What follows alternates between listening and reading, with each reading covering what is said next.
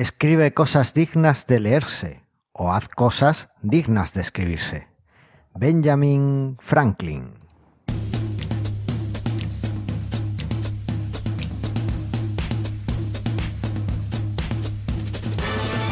Bienvenidas al 92 episodio de Mastermind Joomla, el podcast sobre Joomla para que lleves tu plataforma web al siguiente nivel. Yo soy Carlos Cámara, responsable de la Academia de Cursos Joomla de manualesjoomla.es. ¿Qué quieres aprender Joomla? Pues entra en manualesjoomla.es, te das de alta en la academia y aprendes un montón de cositas. Y conmigo está la inigualable, la completa y absolutamente increíble Andrea Gentil, Community Manager de lo que se le ponga por delante, incansable redactora de la única y exclusiva magazine de Yulla, pero no de aquí de España, aquí para los cuatro que estamos, no, no, no, de todo el mundo a nivel mundial. Hola Andrea, ¿qué tal? Qué exagerado, cada vez peor esto, ¿eh? ¿Qué tal? Es que cuando escribes cuando, cuando escribes el guion tienes que contar historias. ¿Y sabe quién cuenta muy bien historias? ¿Quién? Nuestro invitado de hoy, que es ni más ni menos que el inigualable Ismael. Bueno, perdón, no es inigualable, es imparable, Ismael Ruiz. Muy buenas. Hola Ismael, ¿qué, ¿Qué tal? tal, Carlos? ¿Qué tal, Andrea? Muy buenas, ¿cómo estáis? ¿Qué tal, Ismael? Pues muy bien, imparables, ¿no? Imparable siempre. Eso, o eres eso. invisible o eres imparable. Eso ah, qué buena, esa la, tenemos- esa la apuntamos, la tenemos que haber puesto al apuntamos principio, ¿eh? como frase, igual que la que acabas de decir. Sí, ¿verdad? sí, sí, esa, esa tendría que haber ido al principio.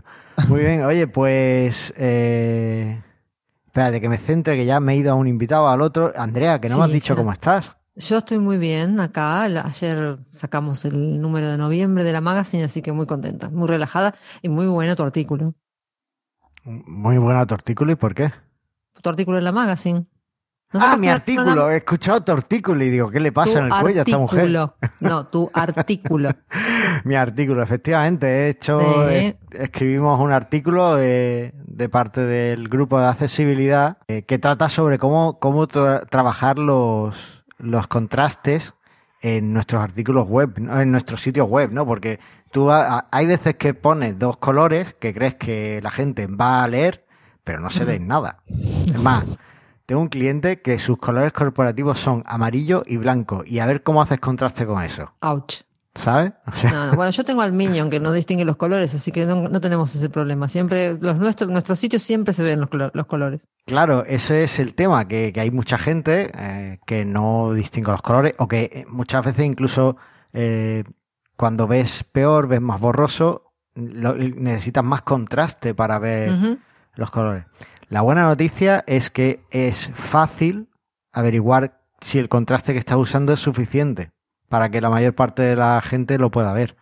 Y, y además de que es Sí, hay fácil... muchas de que herramientas. Ya, hay- ya escuché, tuvimos un episodio de, Tuvimos el episodio de accesibilidad Claro. y tendremos otro. Y no, me, no descarto hacer uno del contraste solo, fíjate lo que te digo. Bueno, está muy bien. Y no, no digo mucho más, pero pasaos por el artículo y echarle un ojo, que yo creo que es muy interesante que, que lo- Ujú. a- al menos hacer la prueba así rápidamente y ver eh, cómo de, de accesibles son nuestros sitios.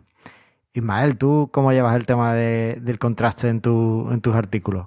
Pues muy bien, la verdad es que para mí es un reto, porque, a ver, el, tanto el tema de, de los colores, cazar, cazar los colores, creo que no, creo que no es, no es fácil, ¿no?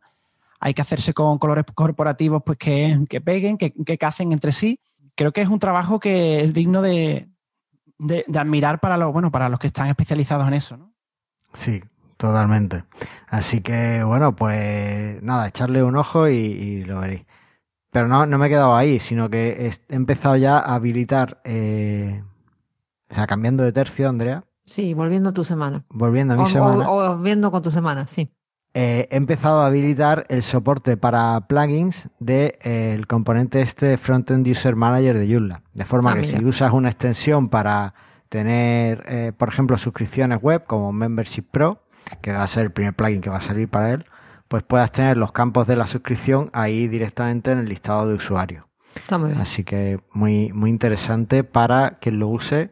Posiblemente ya el tema de los plugins no sea gratuito, ya estará incluido con una pequeña suscripción.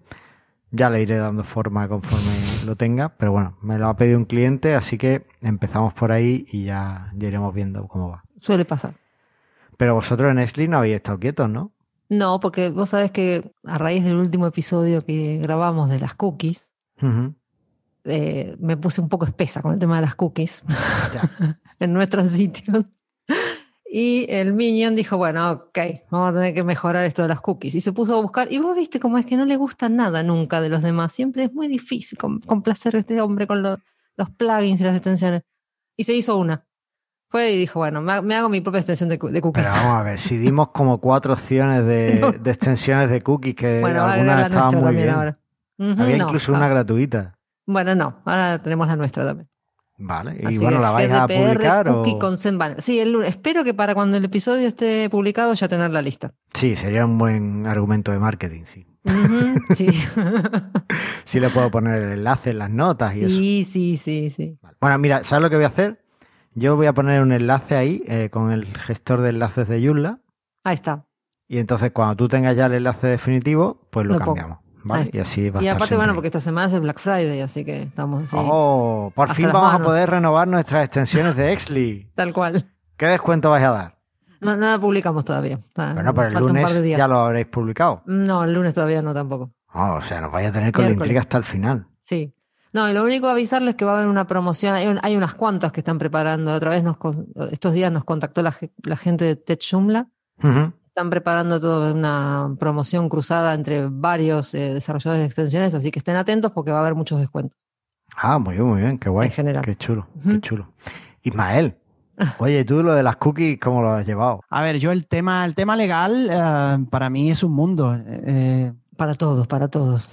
sí, sí, no hay más para mí. A ver, yo soy, soy tan, tan radical, tanto en mi forma de ser como en mi forma de, de hacer las cosas en el trabajo, que es que me estoy tan centrado con, con los contenidos, con la redacción, con el copy y con todo lo relativo a esto, que al final todo el tema legal a- acabo delegándolo en, pues, en otra persona, ¿no? Así que, decisión. Sí, sí, bien, bien que me ha costado, ¿eh? La verdad es que me ha costado muchos años. Soy de, no sé si os ocurre a, eh, a vosotros, pero soy de cargarme todos los, todas las cosas a, ahí a las espaldas, ¿no? Escúchame, Ya. que aquí el, el minion de Andrea es, eh, es su, su compañero en Exli Ujú. y en la vida. eh, Sí. Se ha hecho un plugin porque no había ninguno que le gustara. Fíjate que No. son de Ah, hacérselo bueno, todo a qué la espalda. Claro. Eso, eso- eso es una sabia decisión también, ¿no? A su gusto, ¿no? A- Sí, Claro. sí, ha dicho, no, esto es así. Qué bueno, qué bueno. O sea que, Ya. bien, bien. Oye, y tú esta semana tampoco has estado quieto, ¿no? ¿Qué ha pasado? Yo no he estado, yo no, yo nunca paro quieto, Carlos. Yo estoy siempre haciendo cosas, ¿no? Es, es como, Claro. es como, como dice esa frase, ¿no? Yo soy mucho de frases, ahora voy a decir otra, si la quieres apuntar por ahí para el próximo episodio. Madre mía, qué estrés. y es que si haces cosas, ocurren cosas, ¿no? Eh, Buena, Suena buena, muy simple, buena, pero, Raquel. pero es que es así. Para que, para, para que ocurran las cosas que tú, que tú quieres que ocurra, pues tienes que estar siempre haciendo cosas, nuevos proyectos y nada. Entonces, eh, esta semana ha sido el Monetiza 20, un, un super evento ¿no? de, de marketing digital. Hemos estado ahí con, con Metricool, traqueando el hashtag. Es una de las empresas con las que colaboro. Y nada, eh, contenidos y más contenidos, escribiendo. eh, eh, colaboro también eh, con, con Shopify, ¿no? En la estrategia de contenidos Oh, qué de marketing de contenido, que creo que después hablaremos un poquitín de ello. ¿Solo en español? En español, en español sí. Ujú. Y, Es bueno la, saberlo. y la verdad es que esta semana casualmente es algo que no me termina a mí de, de encajar mucho, eh, conversaciones telefónicas, pero a tutiplén. No os podéis imaginar, eh, clientes que, bueno, ahora que se ven venir eh, los nuevos pseudo confinamientos, no sé si llamarlos así, o, o bueno, restricciones, ¿no? Por llamarlo Sí. menos, menos, menos eh, fuerte, ¿no? Eh, pues claro, tienen tiendas, tiendas físicas y claro, eh, se quieren pasar al online, obviamente. que creo que, Sí, es, sí. como decíamos antes, sabia decisión también. Ujú. Un poco tarde, pero van bien. Poco Vale. tarde, tal Sí, cual. claro, claro, esto un viene poco haciendo el tarde. verano. Claro, lo que pasa que, bueno, eh, A ver, esto, yo, yo no sé si alguno de nuestros oyentes, pues claro, nuestros oyentes son gente que tiene sitios web, entiendo, o que les gusta todo esto, pero si alguno de nuestros oyentes tiene una tienda física y no tiene tienda online, o si tiene un cuñado, un primo o lo que sea, que tiene tienda física y todavía no tiene tienda online, el mejor momento para tener una tienda online fue ayer. Tal El cual. segundo mejor momento es hoy, para mañana es tarde. Sí. Así que eh, yo creo que es fundamental y, los números del e-commerce llevaban años ya que subían, cada vez la estadística era más hacia arriba, pero es que sí, ahora con toda esta problemática en la que estamos a nivel mundial, siguen subiendo y son la diferencia entre poder sobrevivir o, no. Así que, que es, importantísimo. Has mencionado un montón de cosas que vamos a desgranar ahora. ahora eh, volvemos, sí. Venga, sí, ahora volvemos. Pero eh, lo más importante que yo quería que dijeras que tú sabes, tú has jugado al fútbol, Ismael, de pequeño. He jugado al fútbol, sí. ¿Tú sabes cuando le pasabas el balón a, puerta, a uno y lo dejabas a puerta vacía y la tirabas fuera? Sí, e, era, era como que te, te lo querías comer, ¿no? Por decirlo. Claro, que Amistosamente, ¿verdad? Tío, te he puesto el balón, me, he llevado a todo el equipo. Claro. Eh, escúchame, ¿no has hecho nada más esta semana? Bueno, esta semana se ha, se ha estrenado algo muy, muy importante para mí eh, y bueno, y para todo el equipo de WeWeb. No sé si debo... Bueno, de WeWeb no vamos a hablar todavía. bueno, vamos a empezar por lo tuyo. Más adelante, más adelante. Se ha estrenado un pedazo de podcast impresionante. Se llama Marketing de Contenidos. Efectivamente, por fin lo tenemos. bueno, ha, sido el segundo pase. Bien, bien, bien. lo has visto ahí. Estaba, despistado. Esta, esta semana eh, Ismael ha publicado su podcast que se llama Marketing de Contenidos y, y es un podcast que es muy especial para nosotros porque para nosotros me refiero para Andrea, para Ismael, para Antonio que hace conmigo Presta Radio, eh, para Aníbal también en algún punto y para otra gente porque digamos que es el lanzamiento también o es el que el podcast que, que pone la primera piedra quizá o la tercera piedra de eh, una red de podcast que, que, bueno, que estamos montando y que se llama WeWeb. Y la idea es ofrecer una red de podcast mm. para profesionales de Internet. Entonces, bueno, eh, la, la, primera piedra fue Mastermind Yula, después vino Presta Radio y ahora Ismael contribuye con marketing de contenido. ¿Qué es marketing de contenido, Ismael? Pues bueno, marketing de contenido básicamente es un, es un podcast dedicado pues a todo todos los, pues a, todos aquellos emprendedores, empresarios y en general a todo aquel que, pues, que esté pensando montar un, proyecto online o que ya lo tenga. Y bueno, eh, es un poco evangelizar sobre el marketing de contenidos que, pues, que básicamente son todas aquellas técnicas que se basan en generar y, en publicar contenidos de valor que resulten eh, relevantes para el público objetivo al que se dirige ese negocio y que en definitiva también pues que mm, contribuya a conseguir clientes y posteriormente obviamente fidelizarlos también, que de eso se trata. Efectivamente, y además es un podcast en principio a tecnológico, no hablas de ninguna tecnología concreta, es decir, que le va a servir a alguien que use WordPress, a alguien que use Joomla, a alguien que use PrestaShop, al que use Shopify, en principio a cualquiera, ¿no? Totalmente, sí. La verdad es que el marketing de, contenido se puede aplicar, como tú bien dices, a cualquier CMS, cualquier tecnología que, pues, que cada negocio esté utilizando en Internet. Y bueno, y se, trata, como yo digo, me gusta decir, enamorar a nuestro público, ¿no? Que en definitiva, si, eh, por ejemplo, si el tipo de negocio que tenemos es una tienda online, al final, no sé vosotros, pero yo como usuario o como cliente de, pues, de tiendas online, no suelo comprar a las primeras de cambio. Me gusta ver un poquito a ver a qué se dedica esa empresa, si es que no, no la conozco yo previamente. Y de eso se trata el marketing de contenidos, de enamorar ¿no? Eh, previamente a ese público para que, bueno, posteriormente obviamente que, te compren, ¿no? O que conviertan, si es que lo que ofreces en tu negocio pues son servicios, ¿no? En vez de productos. Oye, ¿y este podcast que sacas es semanal, mensual, diario? Este podcast es semanal. Por ahora será semanal, ¿vale? Saldrá todos los miércoles a una hora para mí muy especial, que son las 5 de la mañana, como lo oís. hora peninsular española. para más, para más señas, ¿no? Nada, será semanal en el que, como digo, contaré pues cada una de, de las técnicas, eh, vivencias, como no, con mis clientes, con los proyectos que actualmente gestiono. ¿Por qué las 5 de la mañana? Andrea, que es la mejor hora. No, no, no, es antinatural. Porque... Como yo. es la mejor hora para publicar un podcast, sobre todo, bueno, para levantarse. No me quiero ir por las ramas porque tampoco creo que el episodio se trata de, hablar sobre la vida freelance, ¿no? Pero vamos, si quieren, yo cuento la historia. Tiene sí, sí, dale, dale, por favor. Pues bueno, eh, todo vino a raíz de que, bueno, eh, mi hija tiene ahora casi dos años, ¿no? Y nada, a ver, yo he sido siempre, no sé si, si se dice eh, lo contrario de noctámbulo, no sé cuál es la palabra, pero... Sí, diurno, digamos, ¿no? Eres un pájaro, pájaro tempranero. Alondra. Alondra, Alondra, esa, esa, esa. Muchas gracias, Andrea. Yo he sido siempre muy, muy Alondra, ¿no? Desde la época del instituto, la universidad, siempre he sido de los que no estudiaba por las noches, como, como los demás, con el típico Red Bull, con el típico café, ¿vale? Esto no lo patrocina Red Bull, pero bueno. pero bueno. Pero si lo quiere patrocinar, bien. O sea, estamos abiertos a todo. Exactamente, bienvenido sea. Yo, he sido todo lo contrario, he sido de levantarme muy temprano por aquello de que cuando te, o sea, cuando te levantas es cuando más fresco tiene todos los conocimientos antes de entrar en el colegio, en la universidad, al examen de turno que, todo, que todos hemos tenido. Entonces, claro. No, como, no a todo el mundo le pasa eso, pero bueno, venga. A mí, bueno, a mí en concreto, sí, ¿no? Y entonces, desde que nació mi hijo, mi hija, perdón, como comenté anteriormente, hace dos años, pues claro, todo el que nos escuche y tenga hijos, pues eh, se lo podrá imaginar. Los primeros meses son de no duermes y si duermes, duermes a horas intempestivas, ¿no?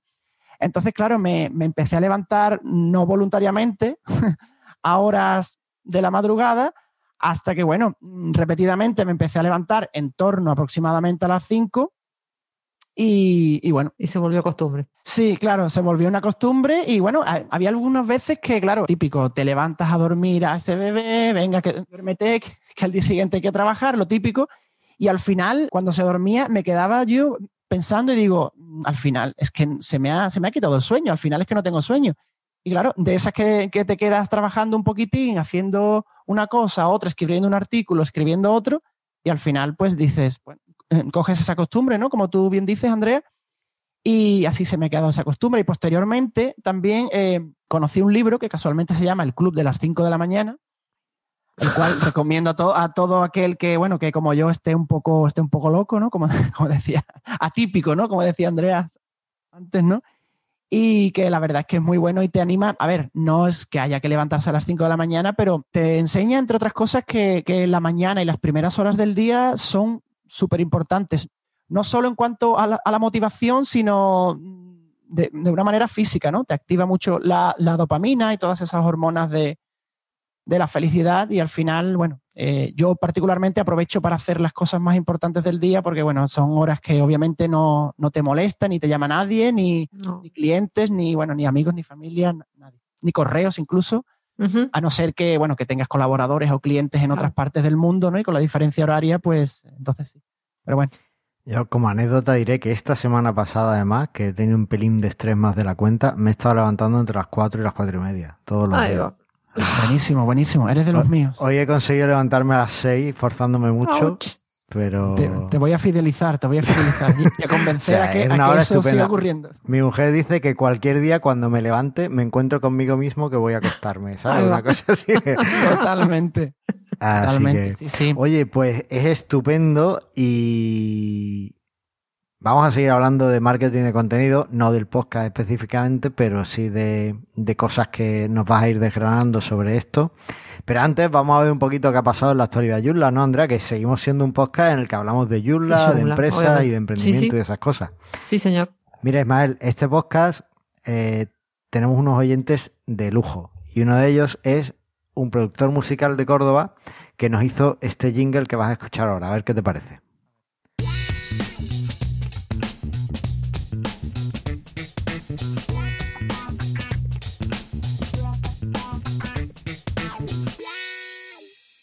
¿Qué tal? ¿Te ha gustado? Me ha encantado, fantástico. Oye, tiene un ritmazo. Está hecho exclusivamente para Mastermind Yula. Nos lo hizo eh, nuestro amigo Eduardo de evilsound.studios.com. Bueno, evilsound.com, eso es. Tiene su estudio de grabación y graba con gente súper súper chula, como por ejemplo eh, Fratos, hace y un montón más de gente y hace un montón de eventos ahí en Córdoba y una caña. Así que un lujazo tener oyentes así. Vale, Andrea, ¿qué ha pasado en Yulla? Aparte de que saliera Magazine el 20, eh, hay un nuevo directorio de proveedores. No sé si recordarán que estaba el Resources. El Resources, claro. Resources.joomla.org. Y nada, bueno, hace un par de meses hubo algún problemita ahí y decidieron migrarlo al, al community y ahora es el Service Providers Así que si ah. necesitan, por un lado, si tenían, por alguna, si por alguna casualidad tenían listada su empresa ahí como consultores o desarrolladores de extensiones o algo, pueden listarla en el nuevo directorio. Y si necesitan un alguien que les ayude con su Joomla, también pueden buscarlo ahí. Oye, pues, está genial. Lo que pasa que yo no estoy. Tenés que listarte. Porque. Pero ya estaba en el otro. No, porque no migraron la base de datos. Hay que ¿No te llegó un mail diciendo que tienes que listarte en el nuevo? Sí, pero quiero que lo cuentes tú. Bueno, no, porque yo no tengo nada que ver con este tema. si estabas listado, te tiene que haber llegado un mail donde decía que crees tu nueva tu cuenta en el community y hagas eh, tu nueva tu nueva entrada. Así que bueno. Efectivamente, si teníais una cuenta en el Resources para, con, donde tenéis dado de alta todas estas cosas, tenéis que crearla de nuevo. No han hecho la migración porque, bueno, son conscientes de que hay muchas empresas que, ya no están interesadas en trabajar o incluso algunas han dejado de, trabajar en esto. Entonces prefieren que la gente haga ellos mismos la migración para así evitar eh, tener un catálogo desactualizado. Yo di de alta Epta Technologies, que es mi empresa, y Yo también di de alta Exlisha la tenéis ahí dado de alta. Estoy de hecho viendo su, su listado. Dame tu listado, Andrea. Pues déjamelo en las notas del programa y lo ponemos también, por si alguien quiere cotillear un poco. ¿Vale? Así que, bueno, pues eh, la nueva forma o un sitio estupendo. Ah, mira, aquí está Leslie. ¿Lo encontraste ya? Sí, está en consulting. Eh, es la nueva forma o es una forma estupenda de conseguir eh, recursos, clientes o gente que, que mire tu, tu empresa para o que te busque como socio tecnológico, ¿no? También si en algún momento necesitáis un socio tecnológico, pues este directorio de proveedores es, estupendo para, encontrar a alguien que os ayude con alguna cosa concreta, ¿vale? Tiene tiene un montón de áreas donde podéis buscar, por ejemplo, consultoría, tiene eh, estrategia creativa, programación, eh, desarrollo de extensiones, gestión de proyectos, enseñanza, educación, soporte técnico, eh, soporte. Lo que pasa es que estoy viendo que, por ejemplo, yo mi empresa me la di de alta con varias, varias categorías de estas, pero solo aparece en una. Porque el otro día explicaban ahí en Glip que creo que hay una principal y después tenés las otras que son como áreas de operación. Entonces, por eso, por ejemplo, Exli está en consulting y no está en extensiones. Porque no sé cómo la di de alta, no me acuerdo. Yo está en consulting. tal cual. Claro, la cargué como estaba el otro y después apareció ahí en consulting. Bueno, consulting es como más genérico realmente. Sí, por eso. Bueno, está bien. Guay. Oye, Ismael, esto de los directorios, ¿cómo se lleva con el marketing de contenido? ¿Tenemos también que hacer un contenido específico para cada directorio o podemos eh, copiarlo entre ellos? ¿Cómo lo ves?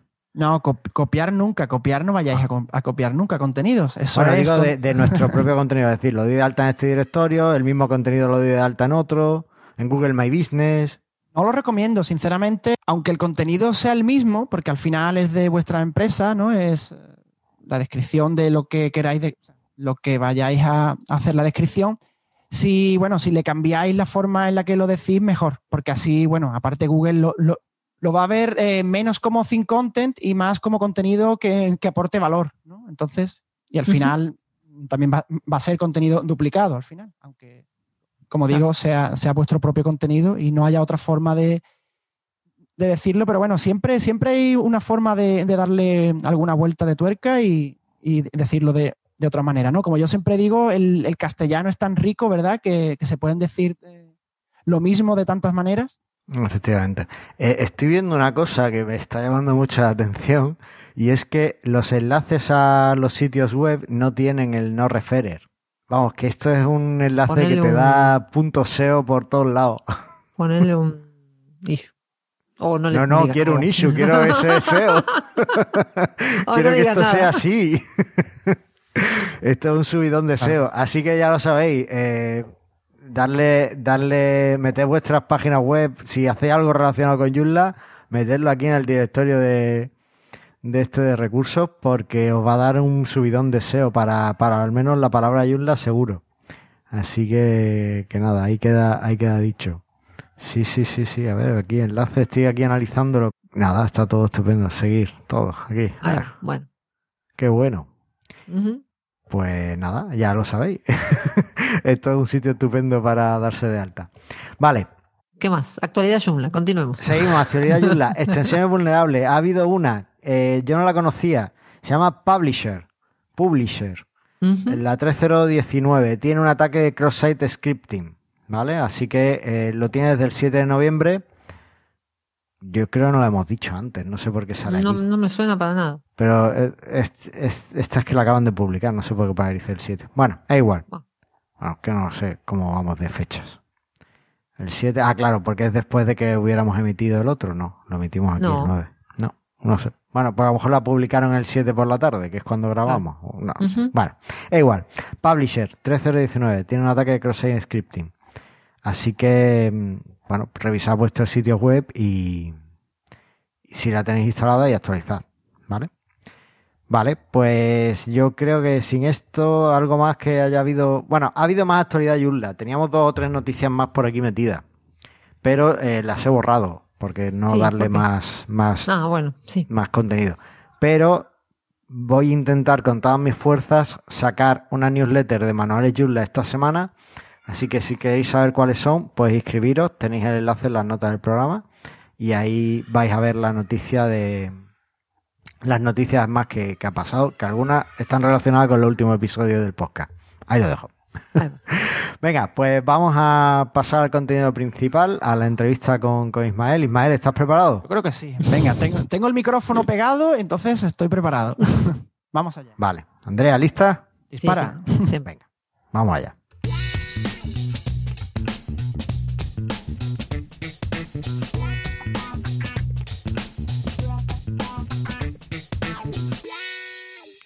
Bueno, no sé, no, espero que no se acabe escuchando mucho en la grabación, pero están mis hijos abajo como locos gritando para arriba, para abajo, Pikachu, no sé. Aclaremos que es sábado, nunca grabamos en sábado, ¿qué le va a hacer? Nunca grabamos en sábado a esta hora. Eh, normalmente hasta ahora están más tranquilos, pero bueno, la vida.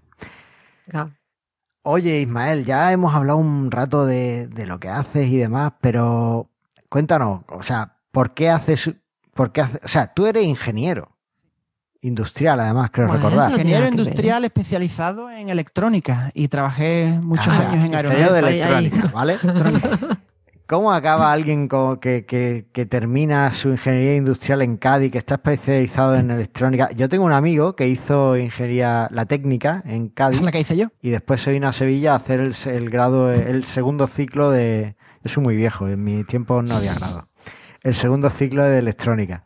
Y, bueno, pues él trabajaba en tabacalera y en Cádiz, en las máquinas y tal, con los automatismos. Después pues, encontró trabajo en otras cosas. Pues lo que hace un ingeniero industrial. ¿Cómo acaba un ingeniero industrial haciendo marketing de contenido? No tiene nada que ver. No tiene Muy bien. Nada, nada que ver. Porque, a ver, como bien dijo Andrea, y es que me he quedado con eso, soy muy atípico. A ver, yo soy ya, ya, me has descrito antes, soy muy de ciencia, ingeniero, pero claro, a mí siempre me ha, a su vez, se me ha dado muy bien el tema de, las letras, el tema de la ortografía, la redacción. De hecho, en el instituto, eh, allá por, creo que tenía 13, 14 años, gané, mm, creo que fueron tres años seguidos el premio de, ortografía frente a otros alumnos mucho más mayores que yo y todo eso. Entonces, siempre he tenido esa mm, gusanillo. Entonces, eh, por aquello de que a su vez también las matemáticas se me fueron dando bien, en fin, un, un jaleo y, en fin, a mí el tema de del colegio, estudiar siempre se me ha dado bastante bien y bueno, me decidí por, por ingeniería, por aquello de que me, me, empezó a gustar el tema de, de, la industria y todo eso. Y bueno, como muchas personas, pues no, creo que nos ocurre, los gustos cambian, ¿no? O las circunstancias. Claro, sí, las circunstancias, los gustos también. Para mí, eh, creo que en mi caso más es los gustos, ¿no? Yo iba más para todo lo relacionado con, con los números, como ha dicho Carlos, con la ingeniería, con la industria y todo esto. Y al final sentí como la llamada, ¿no? Dicho así como muy peliculero, como la llamada de, Internet, ¿no? A mí siempre me ha gustado mucho Internet, yo siempre he estado, bueno, eh, si, no, si no había examen ahí a la vista, ahí a corto plazo, siempre estaba enganchado Internet con, yo no sé si, si os acordáis, el Messenger, aquel Messenger que había ese, muñequito que daba vueltas, ¿no? no sé si lo, habéis conocido. Yo sí, bueno, yo tengo 35 años. Sí, sí, sí. Soy, tan joven. Ya, te digo que yo soy más viejo que tú. y un poco eh, el tema del marketing online es como que reunía todos, todos, esos, todos esos gusanillos que, que yo tenía así de pequeño, internet, el tema de escribir, tema de las redes sociales. Por aquel entonces existía, no sé si era el el 20, el Messenger, como, como hemos comentado. Entonces reunía un poco todos esos, todas esas cosas que, a mí me gustaban y me, a su vez me empecé a, a desencantar un poco de, la industria. ¿no? También es verdad que me surgió la oportunidad de, ir a vivir a Madrid, en donde estuve tres años, tres años fantásticos. Y bueno, ahí tuve la oportunidad de, hacer un máster en marketing digital. Y bueno, ahí ya se me, se me olvidó hasta que era ingeniero, porque la verdad me, me metí tanto en el mundo de, del, marketing y tal. Aparte, el marketing eh, reúne también un, requisito para mí muy importante, que es la psicología, ¿vale? Siempre me ha llamado mucho la atención el tema de, la, psicología, el comportamiento humano y todo eso. Entonces, claro, a, ver, a su vez, para, hacer marketing, para mí hay que, hay que tener un poquitín, no sé si llamarlo sexto sentido, pero tener esa intuición para conocer a las personas, conocer eh, cuáles son sus intenciones de compra, ¿no? En este caso, ¿no? Antes que hemos hablado de, las tiendas, tiendas online y un poco reunía todo eso. Y me decidí, me metí, la verdad es que hasta hoy. Está muy bien. Además, no, sé si solo llevas el nicho específico de, empresas relacionadas con Internet, pero yo sé que has trabajado eh, llevando los contenidos en el blog de, de Web Empresa, que es una empresa de hosting que, en sus inicios era muy...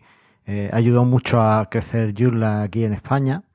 Y mm, también incluso trabajas ahora, creo, eh, para Metricool, que es una empresa de, gestión de redes sociales y de analítica de redes sociales, que, además hace cosas muy chulas. A mí me, me cuando escuché lo que hacía pensé que hacía Sí, la verdad es que es súper súper completa. La verdad es que, a ver, yo, yo comencé en esto del marketing, eh, bueno, yo mis inicios no, no voy a, renegar de ellos, ¿no? Y aparte porque está Andrea, que me he enterado que eres community manager eh, comencé como community manager también, eh, gestionando redes sociales y tal. A mí ah. que me, gusta mucho el tema de, la interacción con, otras personas por internet, ¿vale? Y todo esto.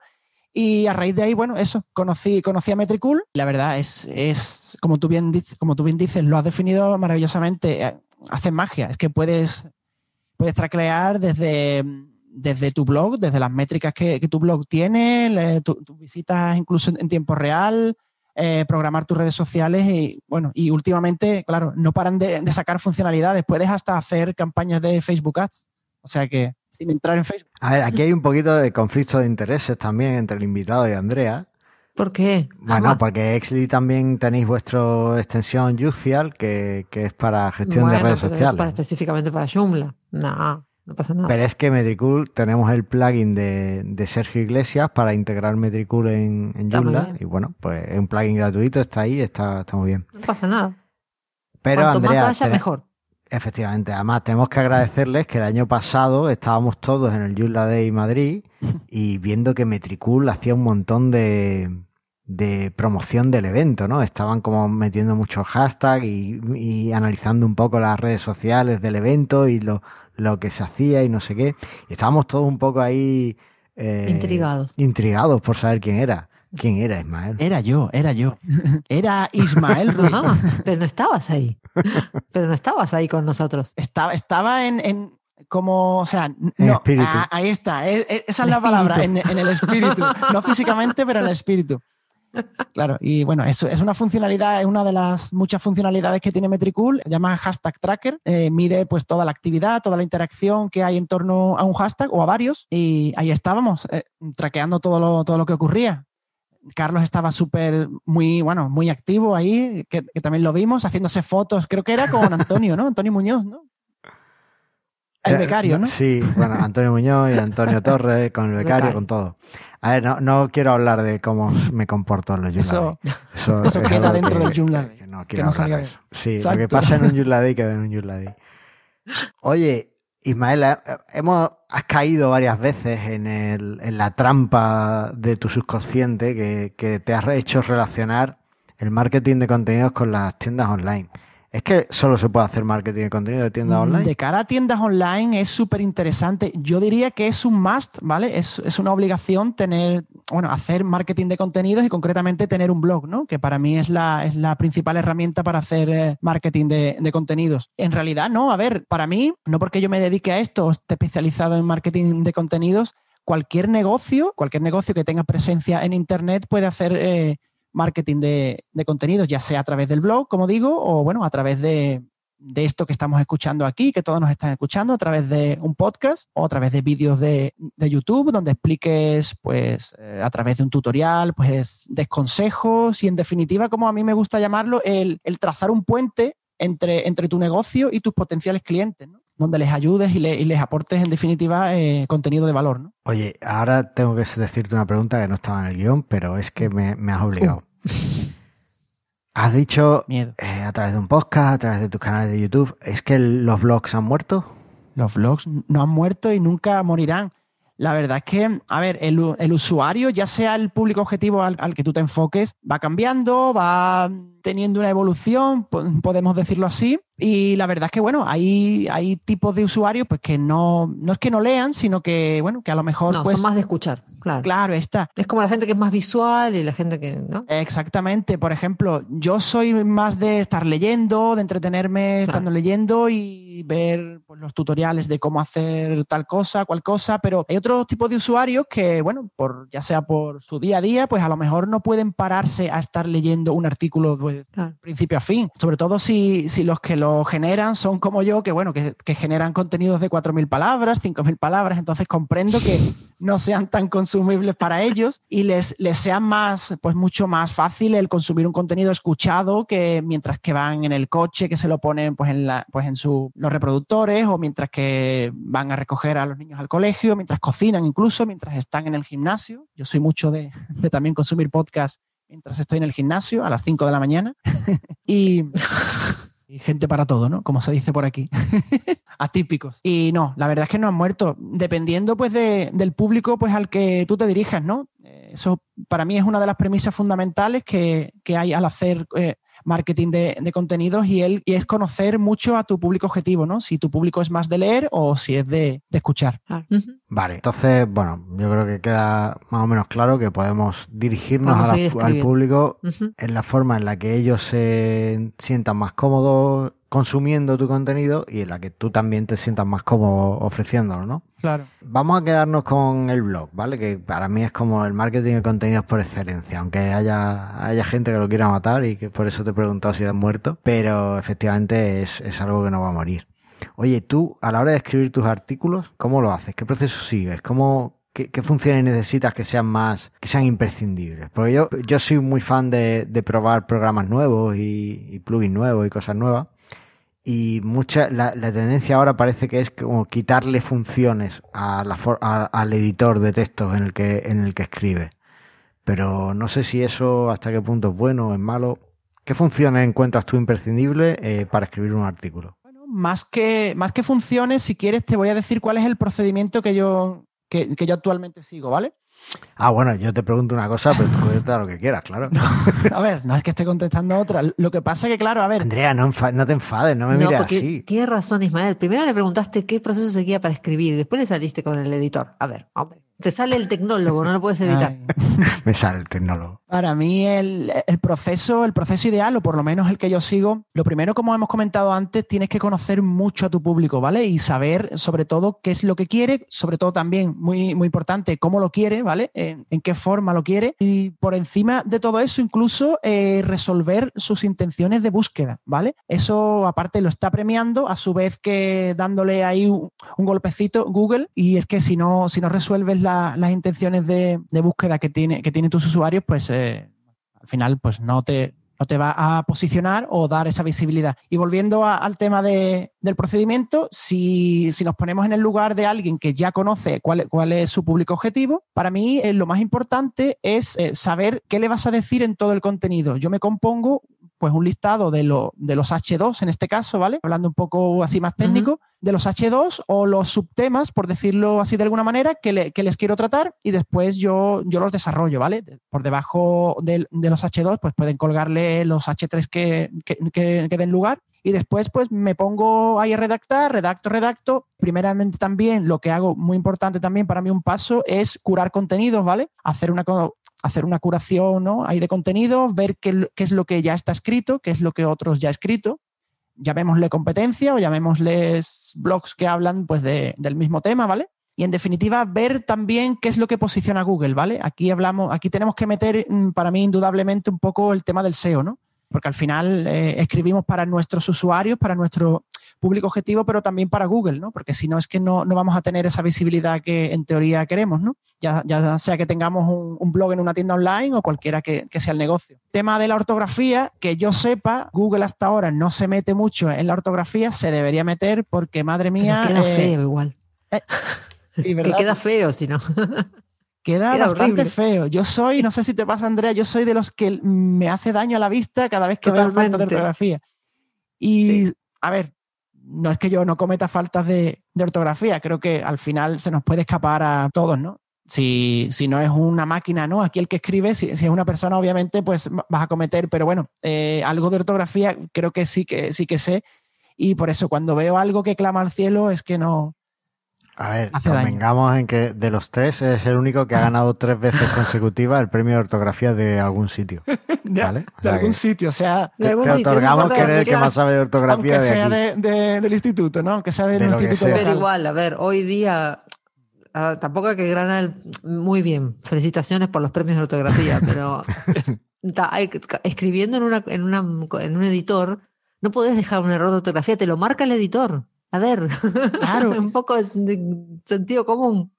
Es que es eso. Es... unas rayitas rojas, algo debe haber mal. Claro, es que es eso, te lo marca con, una rayita roja. Digo yo que algo habrá, ¿verdad? A ver, os voy a, os voy a contar mi experiencia con eso. Con el último artículo de la Magazine, como está escrito en inglés y está originalmente escrito en inglés, pues lo escribí a través de, Google Docs, que tiene un gestor de ortografía y gramática muy, muy chulo.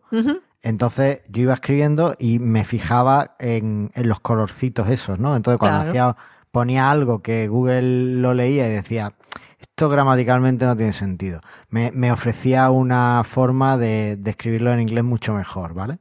Y yo lo he usado. Pues el, artículo tardé como tres días en escribirlo. El primer día yo seguí los colorcitos tal cual. Al segundo día cuando entré seguía viendo colorcitos. Es decir, que se me habían pasado, había desarrollado ceguera a los colorcitos. Eh, todo el mundo le pasa. Es que, bueno, pues puede ser que pase, ¿no? No sé. Bueno. Pues sí. Vale. Y nada, eh, además, de, además de, la ortografía, que bueno, que te, lo, te, lo está marcando. O sea, es que, es que clama un poco al cielo, pero bueno, la verdad es que me he encontrado de todo y más. Y nada, lo, siguiendo con el, con el procedimiento, después de la curación ahí de los contenidos, revisar toda la ortografía, redactar en función de lo que, de lo que se supone que tu público objetivo está esperando que tú, que tú le resuelvas, ¿no? Les, tú le tienes que resolver alguna duda y, o algún problema que, normalmente tiene a través de, pues, un tutorial, de, una guía o lo, o lo, que, o lo que corresponda. Después, mirar mucho el tema del copywriting, sobre todo si, bueno, si, si estamos hablando pues, de las tiendas online o de, en definitiva, cualquier negocio que, esté vendiendo algún producto. Al final no debemos perder ese objetivo ¿no? aquí de vista. Eh, no debemos perder que, a ver, si estamos hablando de algún blog, estamos escribiendo algún artículo, estamos ofreciendo ese, contenido para ayudarle a, pues, a, pues, que esté resolviendo cualquier duda que tenga, pero no hay que perder de vista que queremos vender, que, nuestro objetivo final, pues ahí es vender. Entonces, utilizar el copywriting de manera en el que le empujemos a que compre, a que compre de manera más indirecta, ¿no? De manera más persuasiva. Y ahí está la magia que, el copywriting tiene, ¿no? Que, y por qué es tan importante, ¿no? Y después de darle un toque también hay deseo, ¿no? Que es lo que, es lo que comentábamos antes, para mí es el último paso Después que ya el artículo esté todo escrito, hayamos visto que las llamadas a la acción o los call to action estén ya definidos, se lo hayamos escrito todo persuasivamente, darle un toque de SEO porque al final, eh, por mucho que estemos resolviendo sus intenciones, sus dudas y sus preguntas, al final, aunque en teoría Google eso es lo que, eso es lo que premia más, pero el SEO es muy importante, hay que jugar un poco con, las palabras clave. Mucha gente a mí me pregunta, bueno, ¿y este, y este artículo lo escribo con qué palabra? ¿no? Yo, yo que gestiono mucho el tema de blogs y todo esto y colaboro pues con, los redactores y tal, me dicen, bueno, ¿y, ¿y esto para qué palabra clave es para la que va a posicionar?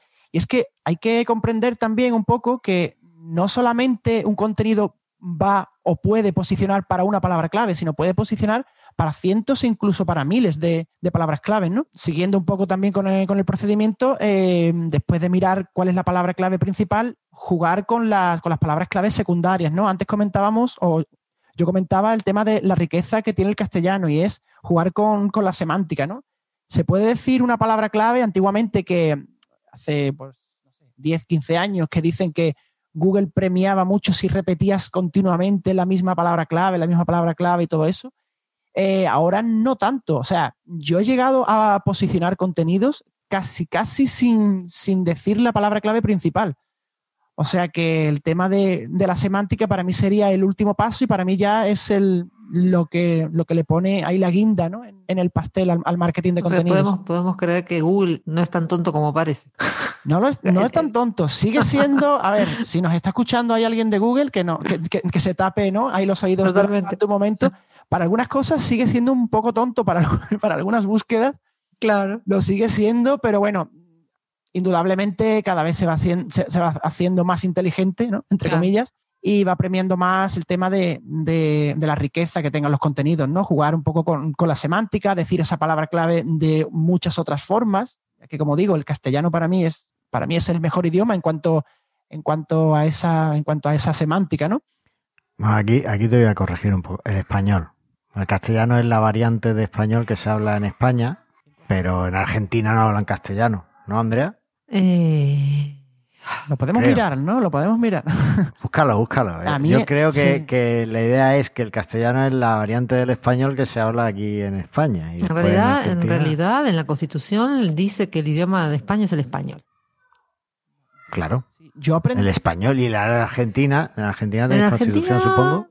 No me acuerdo pero me suena más castellano. que el idioma es el español o el argentino? No, argentino no existe, es castellano.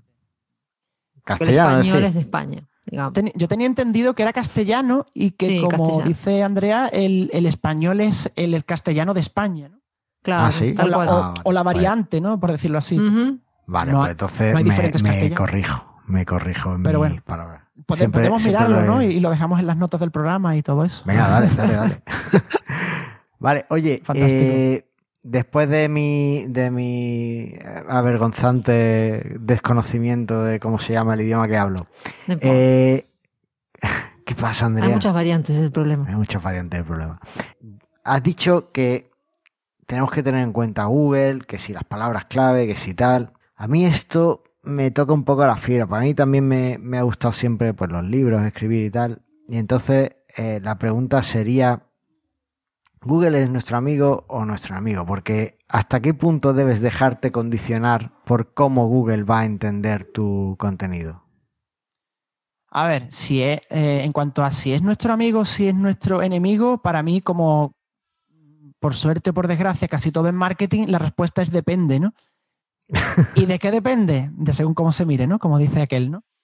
Eh, la verdad, eh, hay, un, hay una pequeña particularidad en la que puedo decir que para mí Google es nuestro enemigo. Y es que desde hace unos años para acá eh, está bueno, resolviendo las intenciones de búsqueda que muchos usuarios, que muchos usuarios hacen, perdón, a través de lo que se llama el resultado cero, ¿vale? No sé si, bueno, habréis buscado cualquier cosa en Internet, algo que normalmente suele ser algo que tiene una respuesta corta, ¿vale? Por ejemplo, buscamos qué hora es ahora mismo en Argentina y normalmente Google ya te da esa respuesta, ¿no? Si, por ejemplo, creas un blog sobre horas, por ejemplo, no, que, no sé si existen blogs sobre horas u horarios o sobre algunas otras anécdotas sobre, sobre los horarios. Seguro, segurísimo. Claro, a ver, no es que sea un error eh, hacer, un, hacer, un, hacer un blog sobre eso, pero preguntas para las cuales la respuesta sea tan corta, al final Google te va a dar esa, respuesta en el, resultado cero, ¿no? Entonces, pues bueno, en ese sentido es tu enemigo. ¿Por qué? Porque, claro, no te va a dar, no vas a conseguir tráfico estando, o sea, o menos tráfico estando en el resultado 2 hacia abajo, ¿no? Sobre todo si el resultado 0 está tan destacado y en, un tamaño así tan grande como, Google te lo pone, ¿no? Pero bueno, eso es, bueno, eso son pequeñas anécdotas y, puede suponer para mí un 1 o un 2%, pero en definitiva Google es nuestro amigo siempre y cuando, eso sí, igual que pasa con, pues, con las redes sociales, siempre y cuando lo hagas bien. Al final, yo, por ejemplo, que puedo contar cuál fue mi historia, yo, mi negocio se ha fundamentado en un blog y en generar contenidos de, pues de mucha calidad, o por lo menos eso me, han hecho ver todo el tráfico que, pues, he ido consiguiendo a, través de los años, tanto en mi blog como en los blogs que, actualmente gestiono. Y es que si, si haces contenidos de mucha calidad que, refuercen o que resuelvan las, eh, las pues las preguntas, las dudas que tienen nuestros usuarios, al final Google eso pues lo va a premiar. ¿Y lo va a premiar con qué? Pues con visibilidad, con tráfico web de mucha calidad, con leads, si es que ofreces pues un infoproducto, lo que sea que tú ofrezcas,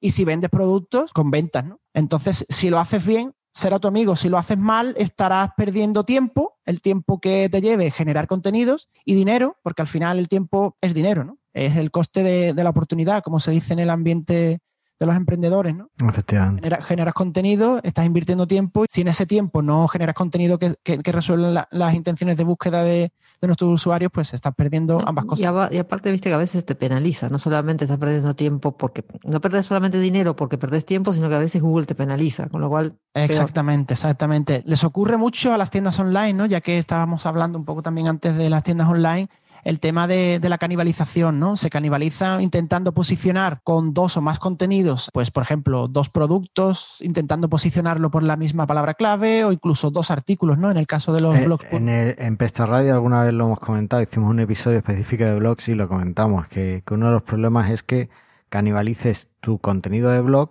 o tu contenido de producto con tu contenido del blog. Entonces, que estés compitiendo contigo mismo y al final sales perdiendo. Siempre. Claro, ahí, ahí para mí, Carlos, hay una cosa que es muy importante y es diferenciar las palabras claves comerciales de las palabras claves informativas, ¿no? Al final, las palabras claves comerciales tienes que, pues, hay que trabajarlas con, con las fichas de los productos de tu, de tu e-commerce o con, bueno, o con las páginas digámoslo, estáticas, ¿no? Que, tienes en tu web. Y claro, y dejar totalmente los contenidos, o sea, las palabras claves eh, informativas para el blog. Por ejemplo, si comprar zapatos, la palabra clave comprar zapatos la tendrías que posicionar pues con la ficha de producto de o con la categoría, no mejor dicho, creo yo, pues de tu e-commerce y por ejemplo, en torno a esta palabra clave comercial, que es uno de los trabajos que también hago cuando gestiono un blog para, para una tienda online, es el cómo convertir esa palabra clave comercial en informativa. Y después dando la vuelta, dando la vuelta a esa palabra clave y convirtiéndola en una ayuda para, pues, para el usuario, ¿no? Eh,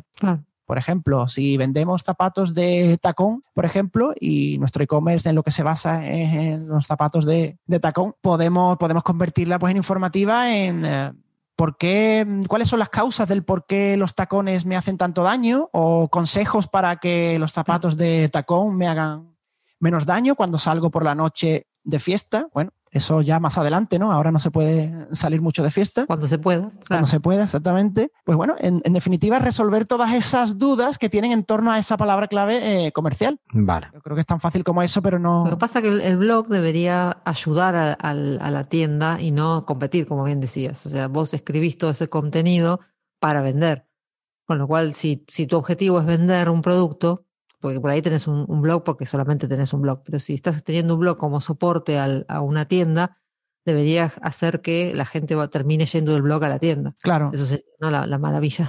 Sí, exacto. Ahí es donde ocurre, lo, como, yo digo, la magia del marketing de, Tal cual. de, contenidos, ¿no? Que al final, salvo que seamos, que seamos un Amazon de turno o una tienda online súper conocida, que claro, que al final, si tú buscas zapatos, como hablábamos antes, nada más que Amazon te muestre su ficha de los productos para esos, todos esos zapatos, tú, tú vas a comprar, porque al final tú tienes esa confianza, pero claro, si eres una tienda online que comienza o una tienda online Sí, o la zapatería de, aquí, del, del- de La otra calle que puso su tienda online ahora. Claro, exactamente. Tienes que, tienes que darle esa confianza, ese puntito ahí de confianza que el usuario ahí necesita. Como decíamos antes también, yo no sé vosotros, pero yo una tienda online que, en la que no haya entrado nunca, rara vez voy a comprar justo si Google donde me lleva esa, es hacia la ficha de los productos, ¿no? Quiero ver antes a ver qué, qué empresa es, si es fiable, si me va a mandar esos zapatos. Y es un poco lo que comentábamos antes, el tender un puente entre tu negocio y entre tus usuarios, ¿no? Y resolverles antes alguna duda, como se dicen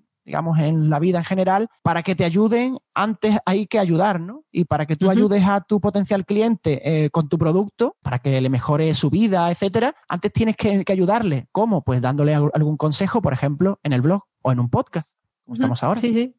¿verdad? Pues sí. Oye, esto está súper interesante y veo que cada vez que hablas das consejos, o sea que es fantástico. Pero llevamos ya un buen rato. Andrea está ahí que quiere irse a merendar. No. Y... Tú no, No. pero mi hijo sí. Ah, bueno. Tú, Yo no- y tú tienes una peque de dos años De y dos una que años, tienes que. Que también quiere merendar. Así que yo creo que vamos a emplazar a, a nuestros oyentes a que escuchen tu nuevo podcast, Marketing de Contenido, a que lean tu blog, te busquen en otros sitios, en Instagram, donde eres imparable y, y Oh, sí, ese sí. tipo de cosas.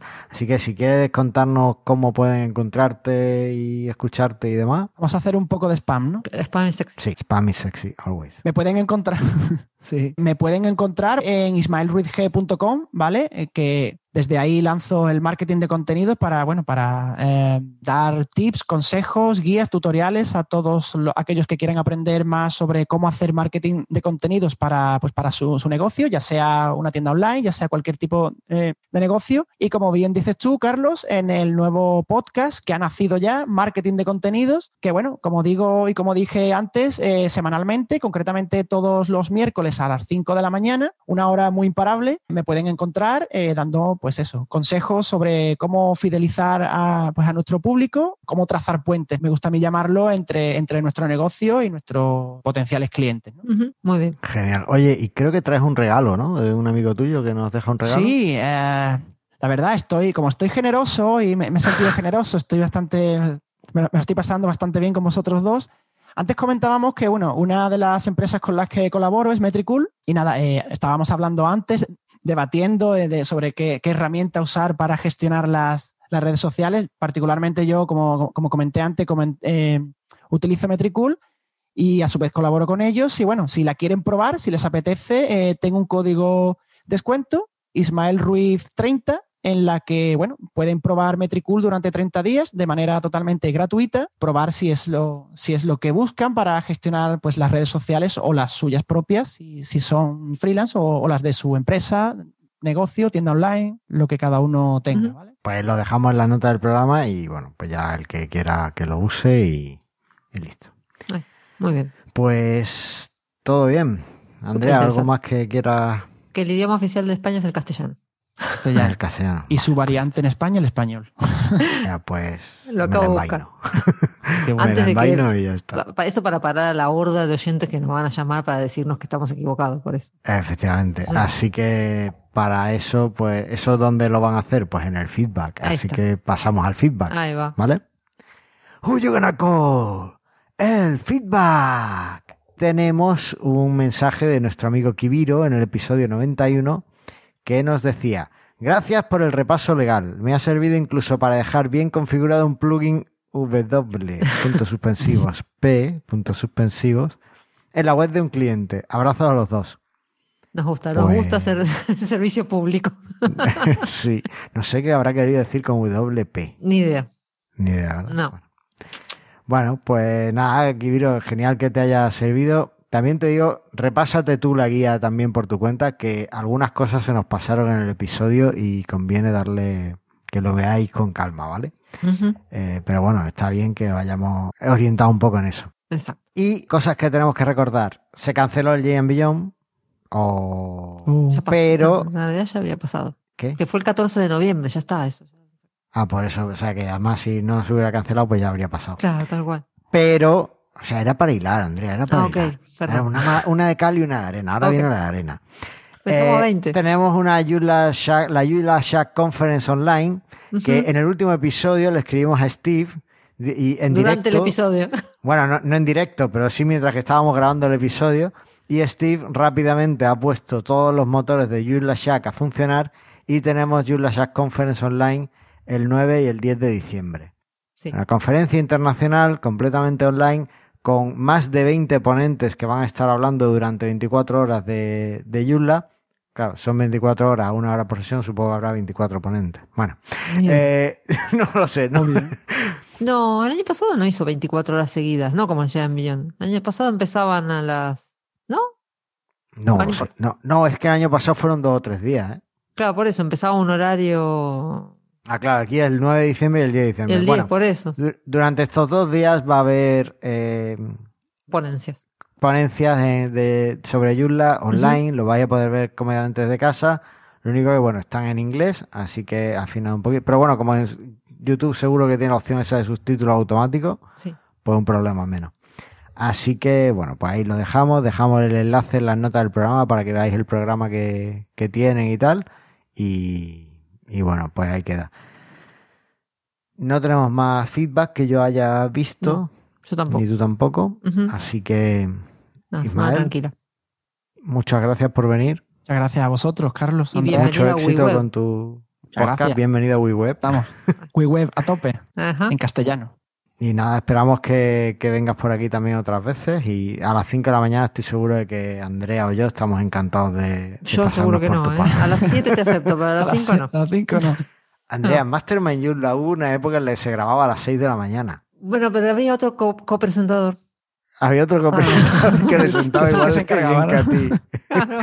El otro copresentador no, yo creo que dejó el podcast por eso.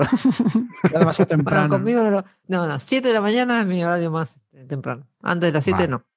Pero tú imagínate tu matecito a las 5 de la Sí. mañana. No tomo mate a la mañana. ¿No? No, al desayuno no. Después, ¿Por qué? costumbre.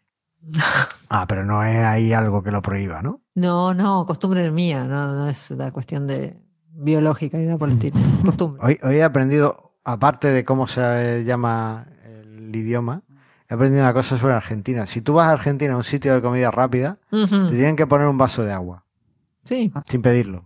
Ahí. Eso no lo mira vos, ¿desde cuándo? Pues parece ser que está en la ley, pero que nadie lo sabe. Bueno, lo habrán, o lo cambiaron antes de que yo me haya ido, o antes no era así, ¿eh? Lo he escuchado en un podcast de, de nutrición, que, Mira vos. que así la gente se siente menos obligada a pedir Ah, una bebida azucarada. toda una novedad para mí. Debe haber sido, debe ser algo reciente. No lo sé. Yo lo, lo he escuchado, no lo he buscado, no lo he contrastado tampoco. Lo mismo es mentira. No es mentira. Pero bueno. Es una fake Bueno, news. oye, Claro. ya está. Ismael, mil gracias. Muchas gracias, Ismael. Un gustazo. Muchísimas gracias a, a los dos, un gusto también y nada, cuando, cuando queramos, cuando queráis tener alguna charla sobre marketing de contenidos, encantadísimo de pasar un buen rato con, con vosotros dos, debatiendo sobre idiomas, sobre horas a, las que- a las que levantaros y todo esta, todas estas cosas tan interesantes. Perfecto, pues nada, muchas gracias. Nos Un abrazo. Andrea, mil gracias. Gracias a ti. Venga, nos vemos Hasta pronto. luego. Hasta luego. Chao.